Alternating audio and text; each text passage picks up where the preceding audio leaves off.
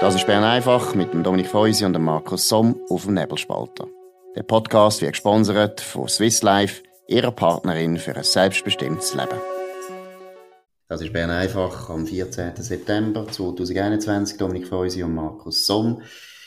Ja, Dominik, es gibt eine kleine, kleine, kleine Geschichte, wahnsinnig zu reden in Bern. Um was geht's? Ja, der Armeechef Süssli hat offenbar das Bild oder es Bild vom, Bundespräs äh, vom Bundesrat äh, Uli Maurer in dem Treichler-Hömmli hat er geliked und äh, wo dann das rausgekommen ist, hat er sofort gesagt, das ist ein grosses Versehen gewesen. Das beherrscht heute die, die, die öffentlichen Medien ganz gut. Und was wird denn da kritisiert? Was ist schlimm? Ja, ist natürlich, ich meine, es ist überhaupt, äh, es ist ja, wir haben es gestern erwähnt, eine grosse, ein, grosse, ein grosses Drama darum, dass der Uli Maurer äh, an einem Anlass am Sonntag das Hömmli angelegt hat und posiert hat, eben mit Massnahmen Kritiker.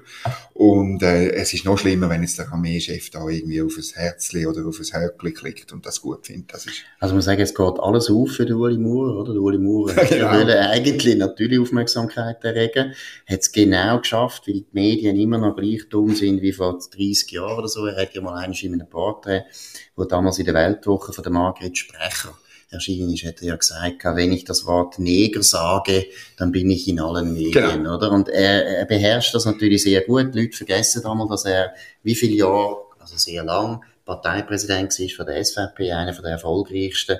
Das hat er jetzt sehr gut gemacht. Beim Süßli muss ich sagen, ich finde es natürlich sehr sympathisch, dass er da liked, oder? Weil es ist auch ein gewisses Wagnis, dass er jetzt sagt, Versehen kann man ein bisschen feig nennen, aber der Punkt ist natürlich schon, wir wissen, wie es ist in Bern.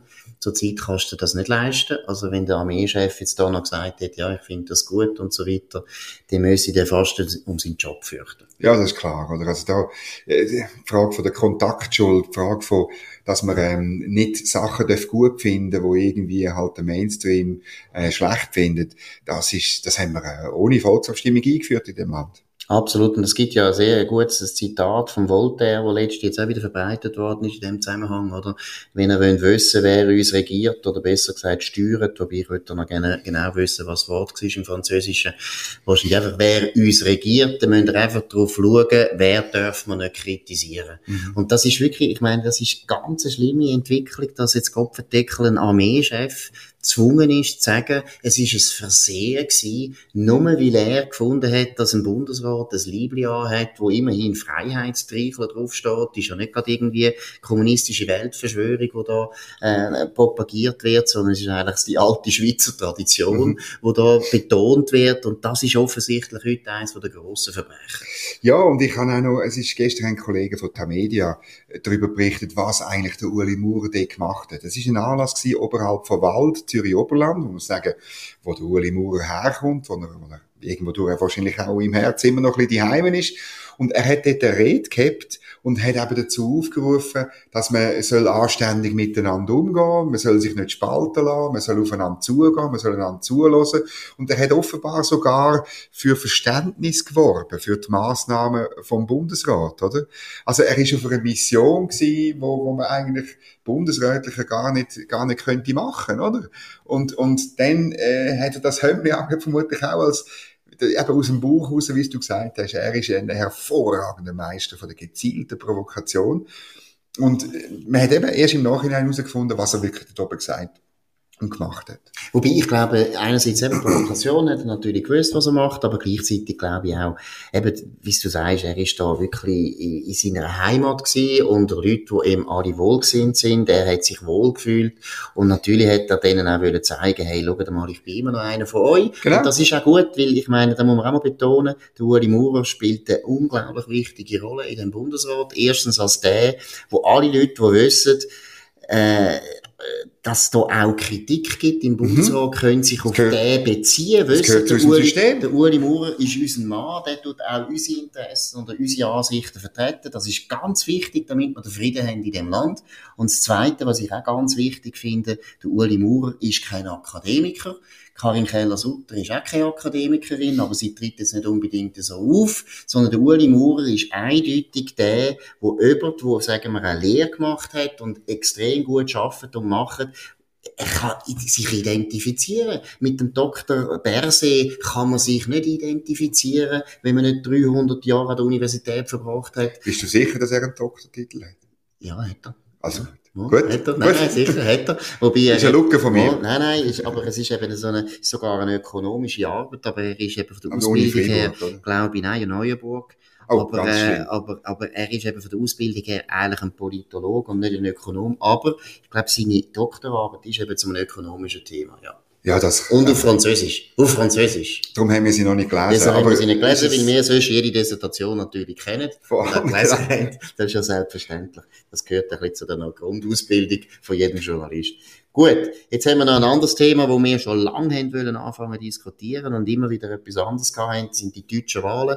Am letzten Sonntag ist wieder eines von diesen furchtbar langweiligen Genau. Triell gewesen. Also, ich muss ehrlich sagen, du bist ja ein bisschen jünger als ich, aber du bist mit dem auch noch aufgewachsen. Früher hat ja jeder Schweizer mit äh, Ehrfurcht auf Deutschland geschaut, wenn Ja, Wahlen ja. sind, weil da sind einfach die Büffel auftreten, oder? Helmut Schmidt, Helmut Kohl sogar, wo rhetorisch wirklich eine Flasche war. Aber natürlich Franz Josef Strauss oder Wehner. Der Wehner. Es sind alles Figuren gewesen, die können reden, die haben können streiten, wo es richtig eine Unterhaltung war. Und wenn man das Triell anschaut, ich weiss nicht, äh, hast du überhaupt geschaut?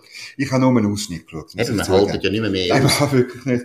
Und es ist, also es ist mal, Setting finde ich sehr fragwürdig. Ich meine, es ist wirklich klar, die Frau Baerbock hat nicht nur ein Standing nicht für Kanzlerkandidatur. Es ist, auch von der Umfrage her klar, dass sie eine Kanzlerin wird. Also ist es eigentlich absurd. Und dann ist es schon schwierig. Oder wenn du, wenn du, wenn, wenn du einen CDU-Mann hast und dann zwei Linksgrüne, oder? Also es, es entsteht bei, bei einem so ein der Eindruck, dass Deutschland eigentlich ähm, zu, zu 66 Prozent mindestens ähm, linksgrün ist. Und das entspricht überhaupt nicht, es, ist, es entspricht überhaupt nicht der Realität. Und dann, es wäre interessanter gewesen, wirklich Scholz gegen Laschet. Ich glaube, das wäre wäre auch mehr rausgekommen, wäre interessanter gewesen. Ähm, und dann muss man auch sagen, ich meine, der Herr Laschet ist kein Franz Josef Strauß, aber er ist gut gewesen, finde ich. Er ist klar und deutlich gewesen. Er hat zwei, drei Mal auch sehr klar ähm, ähm, ein bisschen angriffig gemacht, insbesondere hinsichtlich einer möglichen rot-rot-grünen ähm, äh, Regierung, wo, wo für Deutschland eine Katastrophe wäre, auch für die Schweiz eine Katastrophe wäre. Ich glaube jetzt nicht, dass es so wahnsinnig realistisch wird sein. Es könnte meiner Ansicht nach, wenn man mich würde fragen, ja, äh, nicht Augur für Deutschland, aber am Schluss läuft es sehr wohl wieder auf, äh, auf eine Zusammenarbeit von der SPD mit der CDU raus, möglicherweise, mit der FDP, möglicherweise ohne. Dann gibt's noch so ein bisschen Jamaika-Koalitionen, bin ich auch nicht sicher, ob das wirklich gibt am Schluss. Vielleicht auf Länderebene gibt's das, aber wenn es dann wirklich um Deutschland, um das Bundeskanzleramt geht, da zweifle ich ein bisschen, aber am Schluss wird vielleicht gar nicht so viel passieren. Sehe ich auch so. Und noch schnell zum Laschet. Ich Ja. habe jetzt auch die Sachen, die ich gesehen habe, habe ich auch gefunden. Das ist okay. Das Ja. ist gar nicht so schlecht. Das ist gar nicht so schlecht, wie die Medien nachher berichtet haben. Die Medien Ja, genau. berichtet, Laschet sei ja. unterirdisch gewesen. Das ist nicht wahr.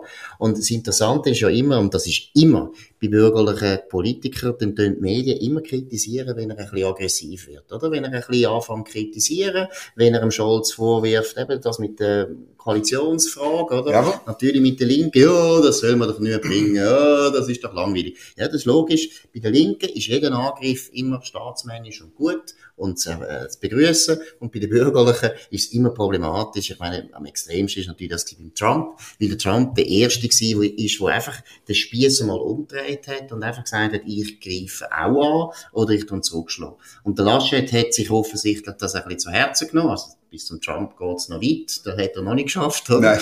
Aber Sehr es ist eindeutig, also ich finde, es ist ein besserer Auftritt gewesen als das erste Mal. Aber äh, es bleibt dabei, ich glaube auch, es läuft wieder auf eine grosse Koalition raus, mit Beteiligung wahrscheinlich von der FDP. Und dann muss man sich wirklich mal fragen, ob eigentlich die Demokratie in Deutschland noch funktioniert. Weil irgendwo kann es ja nicht sein, dass wir jetzt seit 16 Jahren in dem Land wird gewählt und trotzdem hast du nie einen Machtwechsel. Das kann ja nicht sein. Das ist ein Kartell von Parteien und jetzt sind es einfach die alten BRD-Parteien im Prinzip, Mhm. wo einfach ein Kartell bildet und der Wähler kann eigentlich machen, was er will. Er kann wählen, was er will. Es spielt keine Rolle. Politik in Berlin ändert sich nicht. Das ist ja so. Ich meine, es gibt das Konzept von der DINA, Democracy in Name Only, oder? Äh, DINO, muss man sagen. Wo, wie ein paar angelsächsische Politikwissenschaftler dem sagen. Und eine, eine lebendige Demokratie zeichnet sich äh, aus, dass sie Machtwechsel anbringt und dass die stattfindet und dass es auch Politikwechsel gibt, dass man Sachen ausprobiert. Und das ist dann nicht mehr der Fall. Es gibt auch, ich meine, die Debatten in Deutschland von der Politikverdrossenheit, die hat man vor 20, 25 Jahren geführt. Nach 16 Jahren Kohl hat man die geführt, oder? Und, und ähm, jetzt ist das Land am gleichen Punkt. Ja, also wir sagen jetzt das auch aus einer Schweizer Perspektive, weil letztlich haben wir alle so Interesse, dass sich in Deutschland mal etwas tut. Und ich glaube, Deutschland hat sehr viel, wie soll ich sagen, Probleme, wo man endlich mal einen gewissen Politikwechsel machen. Bei der Migration hat man es zwar natürlich schon gemacht, aber man hat es nicht an die grosse Glocke gehängt. Das ist eben auch typisch Merkel, dass sie eigentlich rhetorisch nie zurückgenommen hat, was sie gemacht hat in dieser ganzen Migrationskrise. Aber letztlich hat man natürlich enorm äh, auch Grenzen extrem geschlossen. Zweitens ist jetzt auch wieder klar, dass die Deutschen eigentlich sich langsam wollen verabschieden von den Verpflichtungen, die sie haben gegenüber den Südländern, während Süd also in dem ganzen Euro-Raum. Aber auch das hängt man nicht an die grosse Glocke, also das passiert nicht. Also es wäre schon meiner Meinung nach wahnsinnig wichtig gewesen, dass entweder die CDU oder die SPD kann eine Regierung bilden. Aber wenn da wieder jetzt zu einer grossen Koalition führt, ja, gute Nacht. Wenn es eine grosse Koalition wird unter Scholz, dann habe ich, habe ich speziell äh, ein bisschen Bedenken. Ich weiß nicht, wie du da, wie du ihn siehst. Ich habe das Gefühl, das ist sehr ein norddeutscher, sehr ein trockener Keim. Ich habe mit jemandem geredet, äh, in der Wandelhalle, einem SP-Nationalrat, oder, wo mir sagt, er hätte ihn schon mal getroffen, an einer, an einer Delegiertenversammlung von der SP Schweiz, hat zehn Minuten mit ihm geredet und er hat am Schluss nicht gewusst, was er gesagt hat. Oder? Also sogar bei den eigenen Leuten kann man es nicht einschätzen. Ich habe dann ein bisschen umgefragt, was macht echt der in Europa, oder? Und ähm, so ein bisschen in der Wandelhalle heisst es, ja, er wird weiterhin zahlen, oder?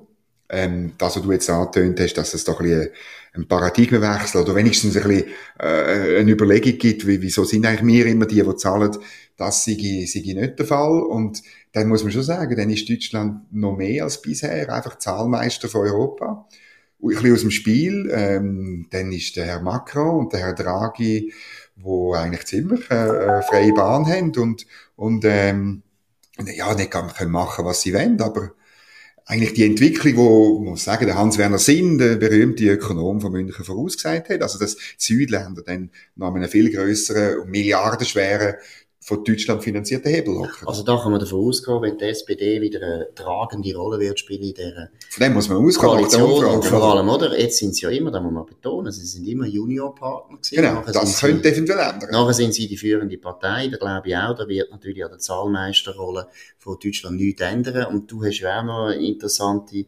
äh, Erfahrung gemacht in der Wandelhalle, wo du gesagt hast, die SP Schweiz, sieht eigentlich ganz rosige Zukunft. Die haben das Gefühl, in ganz Europa gibt es bald einen Machtwechsel. Vielleicht kannst du das noch ja, erzählen, das habe ich also interessant Der gleiche Nationalrat, der übrigens regelmäßiger Bern einfach höher ist, ein SP-National, wir dürfen darum auch den Namen nicht sagen, sonst passiert das Gleiche wie mit dem Armeechef Süssli, oder? ja, muss natürlich, das muss ich korrekt aus einem Versehen, aus einem Versehen haben da Bern einfach angestellt. Genau, und wir tun ihn jetzt grüßen auf dem ja. Weg, aber er hat mir auch gesagt, für ihn ist also klar, also in Frankreich wird der Herr Macron ersetzt mit der Anne Hidalgo, oder? Und äh, der, meine, der Herr Draghi ist schon Partito Democratico, das ist so ein bisschen das letzte Überbleibsel von den Sozialdemokraten in Italien.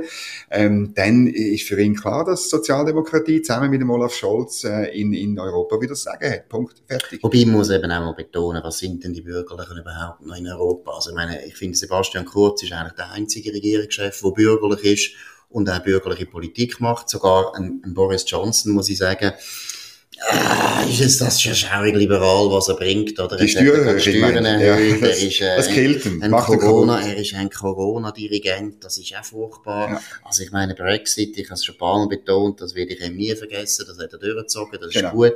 Aber letztlich ist er wahnsinnig ein zentristischer Politiker. Ein Tory in name only. Absolut. Und äh, von dem her muss ich sagen, dem auch wieder ein Gruß an den SP-Nationalrat. Die Sozialdemokratie ist ja überall eigentlich an der Macht.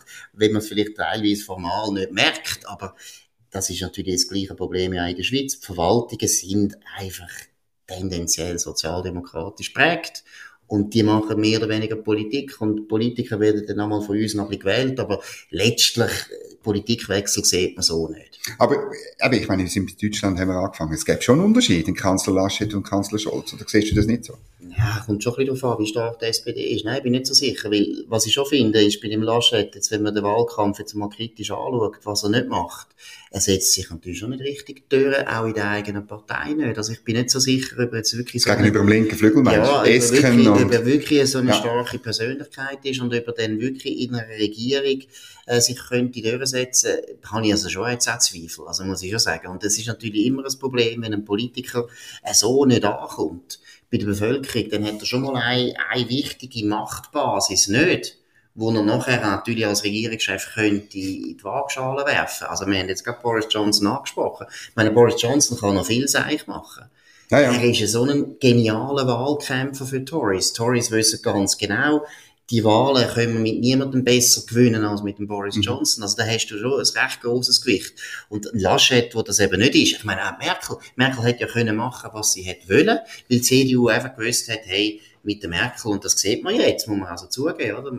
Die Merkel machen wir Wahlen hätte sie 30 Prozent plus. Ja, also ja. sie hätte die Wahlen noch einmal gewonnen. Ja. Ist also peinlich, dass ich das jetzt muss sagen, weil Angela Merkel habe ich ja schon 400 Mal angezählt und jedes Mal habe ich mich Taschen. Das ist traurig, aber es ist jetzt einfach so, dass das deutsche Charisma wir wissen es nicht warum, aber ein Angela Merkel gilt als charismatisch in dem Land, ich verstehe es nicht. Aber das ist vielleicht eben, also der, Herr Scholz ist vielleicht einfach Angela Merkel auf SPD, weil er, aber weißt, er, er gewinnt ja die Umfragen auch, überraschend, oder? Gut, er ist aber gleich noch, und das haben die Deutschen ab und zu halt auch noch gern, er ist dann auch noch arrogant, gell? Also ich finde ja, einen recht arroganten Typ, das finde ich bei Angela Merkel eigentlich nicht. Und das ist ja schon auch ein Geheimnis von ihrem Erfolg, dass sie äh, obwohl mit einem unglaublichen Machtwillen ausgestattet, mit einer, auch mit einer grossen Kaltblütigkeit ausgestattet. Mhm. Das würde ich nicht kritisieren, das ist etwas, was gut ist an einer Politikerin, das braucht sie. Aber eben, Bart mit einer, so einer Pseudo-Bescheidenheit, die die Leute natürlich eher schon abgenommen haben. Aber gut, wir schauen, wie das weitergeht in Deutschland. Es bleibt langweilig, wie es vorher war. Genau. Muss man wirklich sagen, ist auch für uns schade, für uns Journalisten, weil eben, wie gesagt, Deutschland ist früher noch eine Inspiration gewesen, wenigstens für gute Wahlkämpfe. In dem Sinn, das war es Bayern einfach am 14. September 2021 mit dem Dominik Feusi und dem Markus Song. Wir bedanken uns für die Aufmerksamkeit. Wir hören uns wieder morgen um die gleiche Zeit auf dem gleichen Kanal. Auf Wiederhören. Das war Bern einfach mit dem Dominik Feusi und dem Markus Somm auf dem Nebelspalter. Der Podcast wird gesponsert von Swiss Life, ihrer Partnerin für ein selbstbestimmtes Leben.